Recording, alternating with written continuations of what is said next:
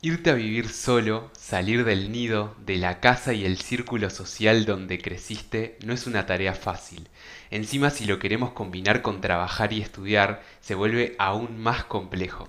De cómo vivimos solos, de nuestra historia, presente y futuro, y cómo además trabajamos y estudiamos, vamos a estar hablando en este episodio número 99 del podcast con María Paz Cevic Díaz.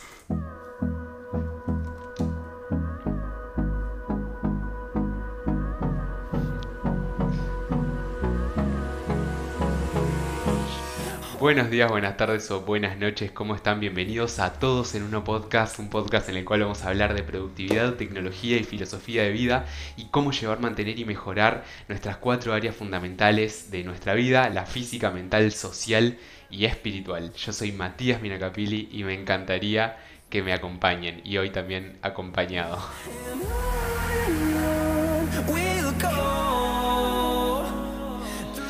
Y bueno, bienvenidos y bienvenida a este episodio número 99 del podcast en el cual vamos a estar hablando de cómo vivimos solos, de vamos a estar eh, pasando a través de toda nuestra historia de vivir solos y además de cómo trabajamos y estudiamos en, en nuestro día a día ¿no? y en nuestra rutina. Así que bienvenida, María Paz. Gracias, gracias, gracias. Excelente. Bueno, antes que nada comentar que mm, la primera vez que hacemos este formato de tener dos micrófonos, o sea, tengo un micrófono acá y otro tiene ahí María. Entonces, si nos preocupamos un poco por lo técnico y estamos mirando la pantalla es para chequear que se vea todo bien.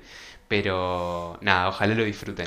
Y bueno, bienvenida María. Gracias. ¿Qué, mm, ¿Qué pensás acerca de estar participando en el episodio número 99 del podcast? Me encanta. Que es un número bastante especial porque ya estamos por llegar a las tres cifras y no, no se dice rápido tres cifras. No, no se dice rápido, soy testigo de todos los números además. El podcast lo empezaste cuando yo, nosotros ya estábamos juntos. Claro. O sea, yo vi todos estos 99 episodios. Toda la que, historia. Claro, muy orgullosa de ser el 99. Qué bueno, muchas gracias. Bueno, vamos a arrancar con el contenido a lo que venimos a charlar, que como recordatorio vamos a estar charlando acerca de vivir solos, trabajar y estudiar. Y la primera pregunta que te hago para que empecemos a charlar es, ¿cómo te empezó a venir las ganas de irte a vivir solos? Eh, a vivir sola en realidad, pero bueno, resulta que en realidad no fuimos a vivir solos en pareja. Eh, ¿Y por qué tomaste la decisión de, de irte a vivir sola? Sí, yo creo que ahí también es importante hablar de independencia, que es la, lo, lo importante, ¿no? Que es decir, bueno, me voy de donde me mantienen o de donde me dan un apoyo 24 horas.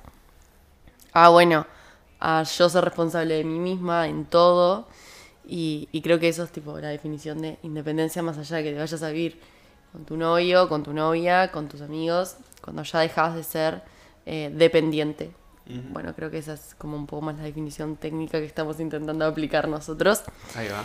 Bueno, la decisión en realidad empezó por, eh, creo yo, que querer salir un poco de, de lo que estoy acostumbrada, de, de sentir que quizás ya era como una limitante, eh, que está buenísima y siempre digo que hay que aprovechar siempre y cuando puedan, puedas estar en la casa de, tus padres, tus tutores en general, me parece que está buenísimo aprovechar esa oportunidad.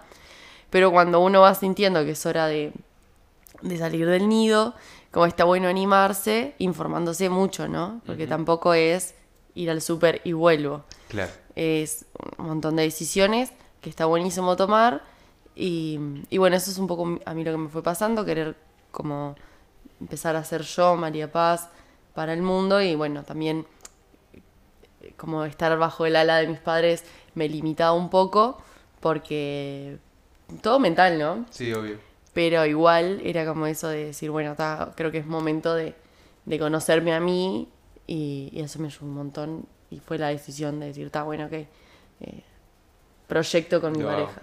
Sí, obvio. Sí, creo que ahí algo que mencionaste importante es que no es una decisión como voy al súper y me compro una coca, ¿no? O sea, es algo que, que a mi entender, cuanto más se puede aplazar, obviamente dentro de ciertos... Eh, parámetros que decís, si ya estoy viviendo en pareja, no voy a vivir con mis padres, a menos obviamente que la situación lo demande por, por lo que sea. Pero creo que, por un lado, cuanto más se puede aplazar para aprovechar esa contención de, de, tu casa o de tu familia y vos poder dedicarte, por ejemplo, a estudiar, a desarrollar algún proyecto que tengas en mente, a probar cosas nuevas, etcétera, eso está de más. Y también, por otro lado, esto de la planificación, ¿no? O sea, no irte con esta decisión de, bueno, me voy a vivir solo, que a todos nos ha pasado de decir, tipo, bueno, me voy a vivir solo, mando todo al carajo, estoy re enojado con mis padres, que obviamente van a haber momentos así, pero la decisión de irte a vivir solo tiene que ser planificada, porque de vuelta, como vos decís, no es una decisión de voy y me compro esta remera o esta otra, sino que involucra, involucra un montón de cosas que si no estamos realmente preparados para hacerlo, probablemente nos va a dar un golpe bajo el irnos a vivir solos y quizás la pasemos mal y no está bueno porque creo yo, o al menos como yo lo veo, el irnos a vivir solos es una aventura que tenemos que disfrutar. Y si vos lo haces sin planificarlo, o sin pensarlo mucho, o sin tener las bases que necesitas para irte a vivir solo, se te va a complicar. Entonces, relacionado con esto, ¿qué, qué cosas, quizás sí, quizás no, pero qué cosas le temías a la hora de pensar el irte a vivir sola y qué, qué cosas te gustaba de la idea de irte a vivir sola? Bueno, em, cosas que le tenía miedo, eh, el sentirme sola. El, que hay un montón de cosas que, por ejemplo, en mi caso hablo de mis padres porque yo vivía con mis padres. Pero, por ejemplo, no sé, cuando vos estás acostumbrado a vivir con una persona, esa persona te conoce mucho. Y sabe cuando estás triste, cuando estás feliz, cuando, no sé, no te querés levantar, cuando sí. Y esa contención, es que si bien era lo que a mí me limitaba, eh, también era lo que me daban ganas de quedarme, porque cuando eso yo no lo podía resolver sola, era una limitante porque yo no generaba las herramientas para, para resolverlo. Pero al mismo tiempo era una contención que, que, te sanaba enseguida, que si yo estoy triste me levanto y va a haber un plato de comida. Tal cual. Que si yo, no sé, tengo ganas de comer cierta cosa, sé que mi madre me lo prepara y, no sé, de repente digo así como yéndome a otro extremo, pero digo, si me escuchan llorar, sé que alguien se va a sentar en los pies de mi cama y decirme, está todo bien, no pasa nada. Claro. Y como en la independencia, si bien nos fuimos a vivir juntos, también éramos bastante chicos y era como descubrirnos a nosotros mismos también. Entonces eso me, me da un poco de, pudor, no miedo, pero pudor, el decir, bueno, lejos de mi madre, lejos de mi padre, lejos de mi hermano, y también, bueno, que, esto potencie nuestra relación y no nos separe. Apostar por la relación. Porque también es un detalle importante que en nuestro caso fue apostar a que la relación iba a funcionar y podíamos comprometernos con todo lo que compromete, o sea, todo lo que corresponde eh, vivir juntos. Y lo que me hacía ilusión, lo que me gustaba, era, eh, bueno, tener mis cosas, o sea, empezar desde cero, bueno, en el sillón en el que estamos. Claro. que, que fue, bueno, a ver, organicémonos qué queremos, qué no queremos, qué vendemos, qué no vendemos. Toda esa planificación de mi hogar, de nuestro hogar, fue hermosa. Y que sigue siendo, porque seguimos apostando a cosas nuevas y a invertir inteligentemente. Eh, bueno, capaz que esto no, no lo compramos ahora, lo compramos más adelante. Como esa planificación en general, no solamente ir y comprar, o sea, la planificación de mi hogar, eso me encantaba. Tal cual, sí, totalmente de acuerdo. Creo que yo sentía lo mismo que vos. Eh, o sea, por un lado el temor a voy a irme a vivir solo y voy a estar solo porque es lo, que significa. Pero relacionado con lo que decía antes, también yo sentía esa preparación interna de estoy listo para, para irme a estar solo. Obviamente yo tengo la suerte de tener, bueno, los dos tenemos la suerte de tener a nuestra familia cerca y de saber que tenemos un apoyo si lo necesitamos. Por ejemplo, yo una vez estaba en mi casa, yo primero me fui a vivir solo y después María vino a vivir conmigo. Eh, un tiempo estuve viviendo solo y en ese tiempo que estaba viviendo solo, o ya estábamos viviendo juntos, no sé, ahora me vas a corregir, pero resulta que me levanto, yo estaba solo, y me empezó a doler la panza. Y dije, pa, qué dolor de panza que tengo. Eh, creo que estábamos viviendo solos, ¿no? Cuando vino apendicitis. O sea, que yo estaba viviendo solo. Sí, sí, sí. Eh, entonces me levanto y digo... Tremendo hiciste. Bueno. Eh, me levanto, me dolía la panza y digo, fa, qué dolor de panza. Entonces intento como resolverlo yo solo, ¿no? Porque uno cuando vive solo dice, ta, soy yo independiente, tengo que resolverlo yo. Ta, pasan las horas, pasa un par de horas y me sigue doliendo la panza y cada vez más, cada vez iba en aumento el dolor. Entonces digo, ¿qué hago? Llamo a mi madre y le pido ayuda, como todo buen adulto sabe hacer. Em, y bueno, vino mi madre, me ayudó, resulta que me vino apendicitis, me internaron de urgencia, me tuvieron que operar de urgencia también. Pero por un lado, este, este temor a la soledad eh, y, al, y, al, tener que resolver las cosas solo, yo me sentía preparado, pero también creo que nos ayudó mucho el tener un respaldo eh, cerca. ¿No? Y saber también de que no, no quiere decir nada ir a pedir ayuda. No, para nada. Porque también está, hay como muchos mitos de decir, por ejemplo, ta, me independizo y, y, listo, ya está, no. O no vuelvo o vuelvo como visita a lo de mis padres. Y no, por ejemplo, a mí también me ha pasado cuando, que no, no fue confirmado, pero la verdad cuando yo sentía que tenía COVID y mi madre Sí. tenía COVID, yo en la cama estaba rendida, yo me sentía espantoso.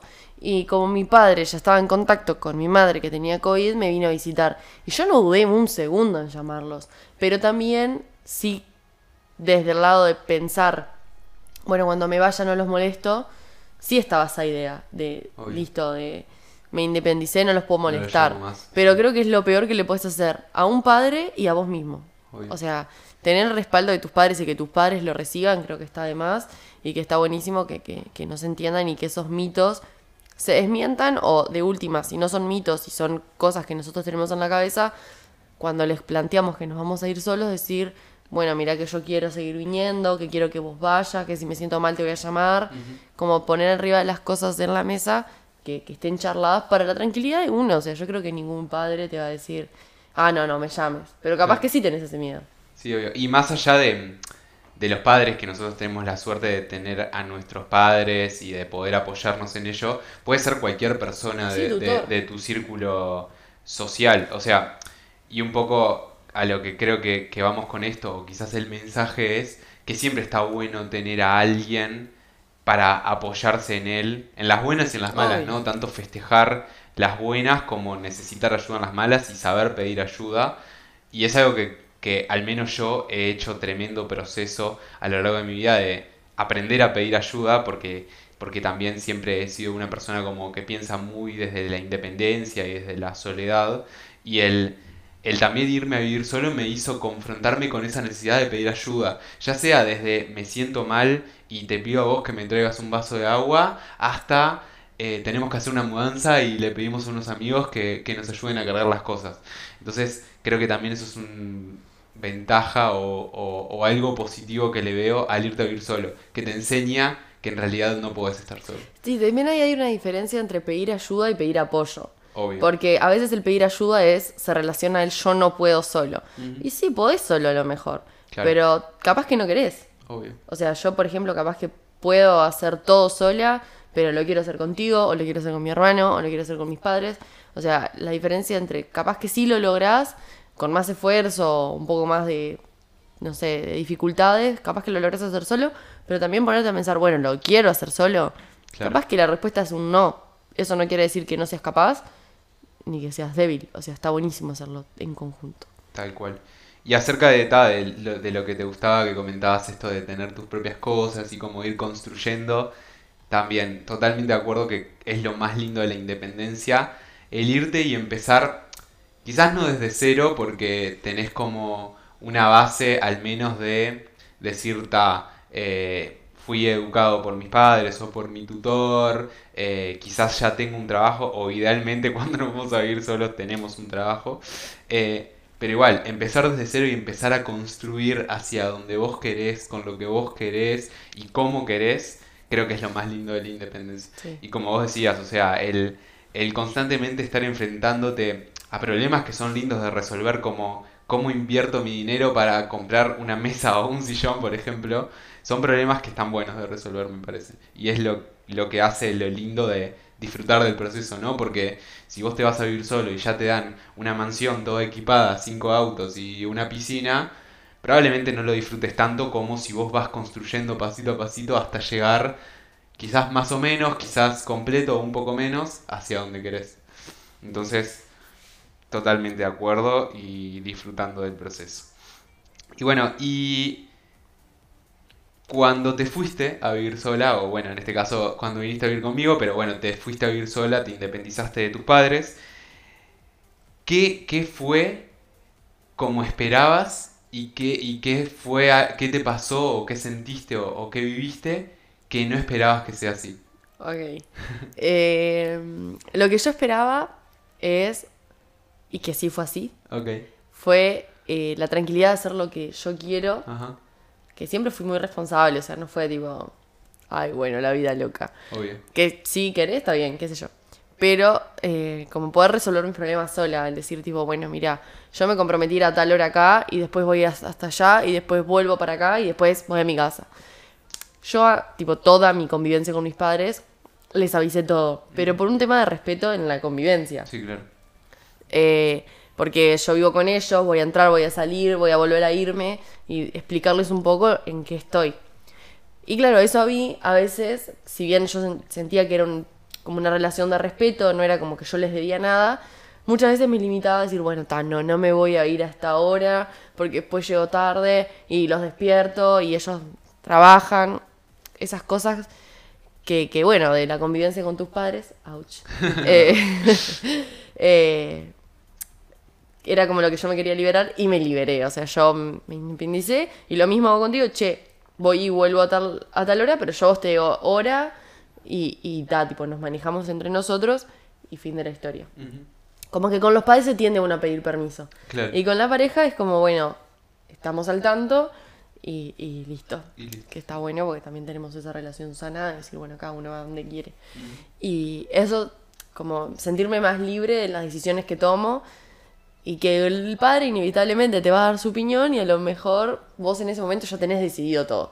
Entonces, claro, esa libertad era lo que esperaba y la obtuve. Y después, algo que pensé que iba a ser diferente, quizás el tema de la cocina. ok, bien. Yo pensé que iba a ser más productiva. Claro. Como que yo iba a cocinar y ay, que esto, que lo otro. Y la realidad es que dejó de ser una prioridad para mí. En un momento fue como que tenía tantas ganas de hacerlo que todos los días cocinaba, intentaba cosas nuevas, muchas veces salía mal, no importaba, seguía cocinando. Y después ta, fue eso como el bajonazo. Y creo que a todos nos puede pasar. O sea, Obvio. decir, ay, no, cuando yo iba sola voy a lavar la ropa por colores. Y después te das cuenta que tenés 10 minutos para volver a lavar la ropa y bueno, ya fue, y la metiste en Claro. la ropa. Sí. Pero claro, son esas tareas que uno tiene que hacer que, claro, uno tampoco dimensiona. Por ejemplo, puedo hacer una mini historia de vos. Dale, dale. Que cuando nos pusimos, cuando nos empezamos a ir juntos, tía me agarraba el latón de la ropa sucia hacia afuera y lo tiraba a lavar y listo. Y claro, yo le decía, no, pero tenés que separarlo de color, o sea, en oscuro y claro, existe el suavizante, Claro. existe el jabón, o sea, obviamente lavas con jabón, pero digo, también apostar a, ay, como invertir un poco más para que todo sea de más calidad. Claro. Entonces, claro, cuando nos mudamos juntos, después la ropa tenía un mejor jabón, un suavizante, separábamos la ropa para que no se arruine. Y claro, eso era en tu caso, pero en mi caso, yo no que me di cuenta que no quiero cocinar todos los días. Claro. Entonces, claro, bueno, empezar a planificar cómo hacemos para no pedir delivery. Y eso es lo que no me esperaba, como ser tan vaga para cocinar. Claro. Sí, en, re- en realidad no, como vos dijiste, no es vaga, es prioridades. O sea, uno cuando está todo el día trabajando, luego también estudiando y llega a su casa y tiene que seguir, en algún sentido, esforzándose, cocinando, que obviamente hay estrategias, hay técnicas para que no sea un martirio el cocinar, pero uno también tiene que decidir qué batallas luchar. Entonces, no, no voy a estar todo el día esforzándome y llegar a mi casa y seguir esforzándome. Yo, por ejemplo, lo que hago es un poco dejar de decidir por la comida, entonces, por mí comería todos los días arroz con pollo y alguna ensalada, obviamente, obviamente no, pero bueno, María no, no disfruta mucho de eso, entonces tenemos que buscar como otras técnicas y otras estrategias que seguimos todavía investigando un poco, pero bueno. Em, pero sí, tal cual. O sea, la, la- lo que está bueno de, de vivir solo y que, que terminás de confirmarlo es esa independencia de, de estar con tus padres. Y quizás lo que uno no espera es que te cueste un poco más lo cotidiano. No, por ejemplo, barrer el piso. Digo, si pa, tengo que barrer el piso. y decís, pa, no, estoy descansando, tipo, estoy en mi casa, no tengo ganas de barrer el piso. No. Obviamente llega un momento que tenés que barrer el piso porque tiene que estar limpio. eh, pero bueno, o sea, son esas cosas cotidianas que cuestan un poco más, como si estuvieses con tus padres que quizás, o, o con tu familiar o donde, vi- donde vivías antes, que quizás se turnaban, etcétera. Y bueno. Sí, Eh, otra cosa, perdón, agregar un mini detalle, valorar lo que hicieron por nosotros, ¿no? Obvio. Porque, por ejemplo, yo creo que en tu caso, en el ejemplo de la ropa, vos llegabas y capaz no tenías la ropa doblada perfectamente en el ropero, pero tenías la ropa limpia. Sí. Y claro, capaz que nunca te pusiste a pensar, mi madre siempre separó la ropa por color y le puso el mejor perfumador y yo disfruté de mi ropa limpia. Y a mí me pasa eso con, con no sé, cuando cocino algo que a mí me gusta y me doy cuenta la cantidad de tiempo que me llevó cocinar eso. Y claro, después digo, ta, mi madre estuvo dos horas cocinando para que yo coma lo que yo quiera y nunca me di que ella estuvo dos horas. O sea, Sí, yo me sí, senté, comí, disfruté y listo. Y ahí digo, qué viaje que mi madre hizo todo eso para mí.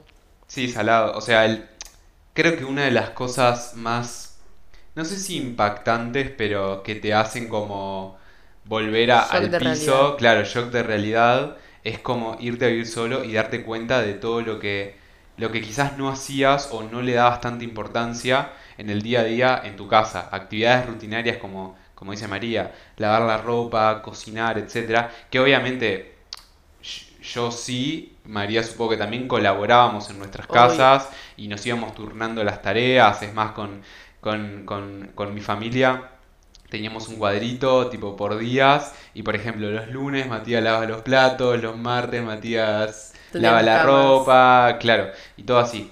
Entonces intentábamos organizarnos, pero cuando uno se va a ir solo se da cuenta de que es De que responsable y que sos el único que lo tiene que hacer y si no lo haces, tipo, no comes, por el ejemplo. cuadrito era siempre Matías. Claro, entonces ese shock de realidad, por un lado está bueno, pero por otro lado es como un poco agobiante también, ¿no? Porque decís, pa, de vuelta, estoy solo, lo tengo que hacer yo, pero terminás como acostumbrándote y también disfrutando del hacer las cosas cuando querés y, y- y como querés y lo que querés. Y bueno, eh, siguiendo con, con esto de cuando te fuiste a vivir sola y empezaste a vivir sola, ¿con qué problemas te encontraste? Además de este que mencionaste de, de cocinar, ¿qué, qué otros problemas te encontraste? Que puede ser de la independencia vos sola como persona o de la convivencia en pareja, que puede ser un anexo al podcast, pero si querés, coméntame una y una o, o como Bien. quieras. Em, que claro, no me quiero salir un poco de la temática tampoco porque es como la independencia, pero en este caso fue como eh, cuando uno vive con sus padres, es como que uno acepta que esa persona es como es. Y cuando uno elige a una persona, exige más. Entonces, claro, o sea, también como yo soy así y exijo esto de mi pareja y mi pareja es opuesta y exige algo de mí, entonces como el mix entre personalidades, creo que no fue lo que más me costó porque nos conocíamos ya, estábamos en pareja hace un tiempo, pero la convivencia es distinta. Obvio. Entonces eso, como decir, yo no, no, no te exijo algo que vos no querés y vos no me exigís algo que yo no quiero, ese punto, el camino hasta llegar a ese punto, fue lo... lo... ¿Cuál era la pregunta? Lo más que me El proble- pro- no, problemas que te hayas Claro, es- que no fue un problema porque creo que haberlo transitado nos hizo mejorar un montón como pareja. Sí, obvio. Pero esa, esa sensación de, o sea, tus, tus espectadores no lo saben, pero tenemos personalidades totalmente opuestas. Yo soy eléctrica, social, estoy todo el tiempo hablando y no sé cómo expresarme, soy muy extrovertida. Y Mate por el otro lado es más tranquilo, es más introexplosivo, disfruta más de estar en casa. Entonces, como en todos los aspectos somos muy distintos. Y claro, también solucionamos los problemas de distintas maneras. Entonces, en la convivencia, eso se, se vio. Y recorrer el camino juntos estuvo de más y nos hizo que hoy en día creo que estemos cada día mejor. Pero claro, el proceso no fue lo más fácil del mundo. Y, y vos como, como persona independiente, ¿qué problemas te encontraste? Y bueno, eh, el ir a trabajar, volver del trabajo y tener una hora para aprontarme e irme a la facultad y volver a las 12 de la noche y decir tipo, vivo afuera, tipo, no estoy en mi casa.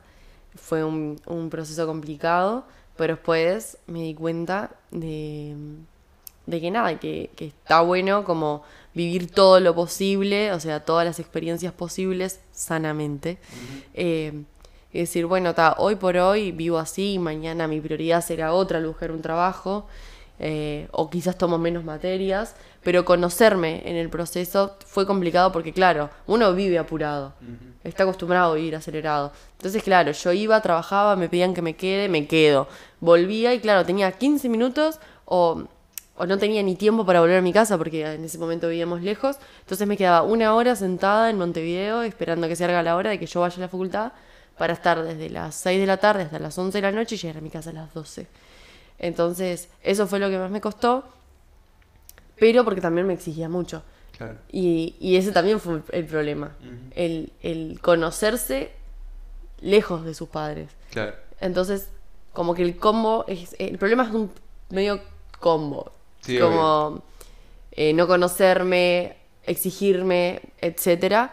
Entonces, cuando ya pasé toda esa experiencia, me senté y me dije, ok, bueno, ¿cuáles son mis prioridades? Está capaz que este día no hago horas extra, voy a mi casa, duermo la siesta, meriendo con, con mi pareja y después me voy a la facultad y hago una materia. Entonces, el problema tuvo solución y creo que eso es lo más importante, el sentarte a analizar cómo querés enfrentar eso. Tal Pero cual. ese fue el problema. Sí, o sea, creo que mencionaste una palabra clave que es el autoconocimiento, ¿no? El irte a vivir solo te, te lleva a, al estar solo y por lo tanto al escucharte a vos mismo y al conocerte a vos mismo y al hacer todo un trabajo de descubrir qué es lo que quiero, cómo quiero vivir, qué quiero hacer de mi vida, con quiénes quiero compartir y con quiénes no, cómo lo quiero hacer, esto de lento, rápido, avanzar un poco, retroceder quizás un poco también.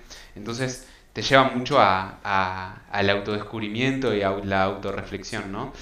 Y ya lo comentaste un poco, pero ¿cómo solucionaste o cómo intentaste solucionarlo o cómo estás trabajando o, qué pensamientos tenés acerca de este problema de eh, estoy todo el día eh, trabajando, estudiando afuera de mi casa, llego tarde, cansada, etcétera? Y nada, también poniendo mis prioridades. O sea, eso creo que fue lo, lo, lo fundamental. El decir, ok, yo por ejemplo intento como organizar mi vida con, como vos decís, que si lo siguen ya lo saben, tipo establecer roles que yo quiera tener en prioridad. Entonces, si mi, mi, por ejemplo, mi relación contigo está en mi top 3 y yo estoy poniendo mi rol de estudiante primero, mi rol de trabajadora segundo, después, no sé, etcétera, de familia, de lo que sea, y terminas sexto, ahí ver, bueno, él tiene que estar en el sexto o tiene que estar en el ter- tercero, tipo, redefinamos eso. Si yo me doy cuenta que quiero que estés en el tercero y es una decisión tomada, entonces, bueno, veamos cómo, porque después a uno le afecta eso. Sí, obvio. Y creo que es algo que hablamos mucho, que yo le digo, bueno, mira, tipo, no te vi en todo el día y para mí es importante estar contigo, entonces, bueno, renuncio a hacer ciertas cosas. Y que no me parece mal y que yo lo, lo agradezco a mí misma. Decir, por ejemplo, bueno, ta, me invitaron a salir hoy y no lo voy a hacer porque prefiero estar cenando contigo y lo disfruto mucho más y para mí es, suma un montón más a mi vida. Entonces, ponerme las prioridades claras y cada tanto sentarme a, ana- a analizarme qué me está pasando, por qué estoy mal, y decir, ok, está, listo, se me fueron de mambo las prioridades, las reorganizamos, y está bien cambiarlas. O sea, si de repente mi prioridad cambia y vos tenés que estar en el puesto 4, es, o sea, sin descuidar y todo lo profundo que sea, eh, decir, ok, bueno, pongo primero el del estudio, estoy contenta con esa decisión, entonces la cambio, pero siempre y cuando las prioridades vayan acorde a lo que sentimos y no lo que creemos que tenemos que hacer. Pero tener claro eso fue clave. Tal cual. Y ahí también está muy relacionado con el autoconocimiento, ¿no? Y saber qué es lo que quiero yo para poder definir mis prioridades y a partir de ahí actuar día a día. Y como vos decís, también puede cambiar, o sea, quizás yo, por ejemplo, hubo un semestre que me anoté como a cuatro materias, creo, además estaba trabajando y también quería estar con mi pareja, con, con María, quería entrenar y no me daba. Entonces dije, aprendí la lección en algún sentido y dije, ok, si mis prioridades son estas y mis recursos de tiempo son estas para cada cosa, lo ordeno en base a mis prioridades y digo, bueno, no puedo hacer cuatro materias, no puedo avanzar tan rápido, también relacionado con esto que hablamos de la velocidad, no puedo avanzar tan rápido en la universidad, pero estoy bien con eso porque estoy actuando en base a mis prioridades y creo que eso es lo principal. Cuando uno se siente mal con respecto a su rutina, lo que hace en el día a día, usualmente es porque no estamos haciendo las cosas en base a nuestras prioridades. Estamos haciendo las cosas en base a lo que otro, otros, otra cosa, otro sistema quiere para nosotros. Pausa comercial. Si estás viviendo estos problemas, te recomiendo el programa Todos en Uno, que es el mejor programa para reorganizar tu vida. Y te lo digo porque yo fui el experimento número uno del programa Todos en Uno. Yo redefiní todo porque este hombre tiene el futuro de la, de la unidad. ¿Cómo es? ¿El qué? quería decir el futuro de... Bueno, no sé, tiene todo en la cabeza y te puede ayudar a, a reorganizar tu vida. En realidad está escrito, pero Pero también ¿quién lo. Sí, también está en mi cabeza. Bueno, y ahora pasando ya, estuvimos viendo la historia, estuvimos viendo un poco del pasado, de cuando te Ay, te fuiste, me quedé sin aire. Cuando te fuiste a, a- a vivir sola, cómo estuviste transitando y pasemos al presente. Sí. ¿Qué disfrutás más hoy en día y qué problemas tenés hoy en día que te quedan por resolver? Quizás no hay ningún problema, pero ¿qué disfrutás más hoy en día de la independencia y del estudiar y del trabajar y qué problemas tenés por resolver? Uf, eh, la verdad que no te sé decir, tipo, me está pasando esto. Porque disfruto mucho. O sea, Claro. eso, eso es algo que, que, que también aprendí mucho de ti. Que, que es como muy importante que si vos te organizás bien y tenés las prioridades bien ubicadas, lo que queda es disfrutar. Entonces, no voy a decir que no tengo problemas porque los tengo. Como todos. Exacto. Pero no, es- algo que yo diga, hoy necesito resolver esto en mi vida. Qué sé yo, sí, podría tener un mejor trabajo, podría estar más adelantada en la universidad, podría ganar mejor, podría todo ser mejor, pero también podría ser peor. Entonces, estoy súper agradecida y hoy por hoy, problemas de la independencia no los tengo. eh, y porque también nos complementamos muy bien, hay que buscar también la manera de complementarse. En el caso de vivir uno solo, complementarse con uno mismo. Pero en este caso, por ejemplo, a mí que no me gusta hacer números, sentarme contigo me ayuda un montón. Eh, y bueno, la realidad es que esta pregunta no te sé responder. Está perfecto. O sea, lo de que disfrutás es tu vida y tu rutina completa. Sí. Así que genial. Sí, yo, yo creo que también y mencionaste una palabra clave ahí también. Hoy estás para mencionar palabras claves y Ah, conceptos siempre. claves, que es el estar agradecido, ¿no? Ah. O sea, ¿Dije eso? sí dijiste. Ah. Uno cuando cuando está agradecido con lo que tiene, obviamente con un mínimo de, de- de calidad, ¿no? Porque no vamos a decir estoy agradecido y solo tengo, no sé, un pedacito de comida y me quedo con hambre, pero cuando tenemos un mínimo de, de cumplir con nuestras necesidades básicas y a- e incorporamos el agradecimiento a nuestra rutina, es como que es imposible estar mal. Obvio, en realidad no es imposible porque obviamente todos tenemos momentos en los cuales estamos mal, hay cosas que nos frustran, hay cosas que nos ponen tristes, hay cosas que nos enojan, pero si está, si constantemente estamos ejercitando ese, como esa neurona del agradecimiento, como que ves todo del lado positivo y no del negativo. Yo qué sé, está lloviendo, ¿no? Y mucha gente dice, fa, qué horrible, está lloviendo. Pero si en cambio decís, pa, gracias que está lloviendo porque nos permite, no sé, regar las, pla- las plantaciones de los campos y que crezca el pasto y no sé, lo que sea, y nos permite como generar alimento, por ejemplo, es como dos puntos de vista totalmente opuestos quizás, pero verlo de un lado o del otro te cambia totalmente la vida. Y así con lleno. todo, el vaso medio lleno o el vaso medio vacío, tal cual.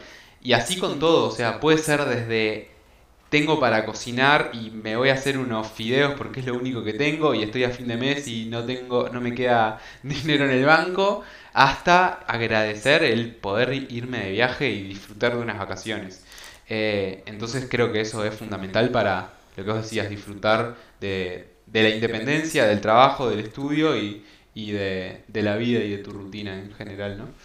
Eh, y bueno, y, y ahí, ya que no se te ocurrió ningún problema, pero lo, menciona, lo mencionaste y es algo que quería comentar, hablando de esto de estar preparado y planificarnos para, para el vivir solos, y es un problema al cual yo intenté resolver de base porque sabía que es un problema, eh, más que, más que sabía, investigué y aprendí de que es un problema típico en las personas, es el problema financiero y la importancia de estar bien organizado financieramente. Entonces, ¿qué fue lo primero que hice antes de irme a vivir solo? Leí como 10 libros acerca de finanzas personales, me puse a escuchar podcasts, me puse a investigar en internet y terminé como logrando crear un sistema de organización para las finanzas para que eso no me sea un problema.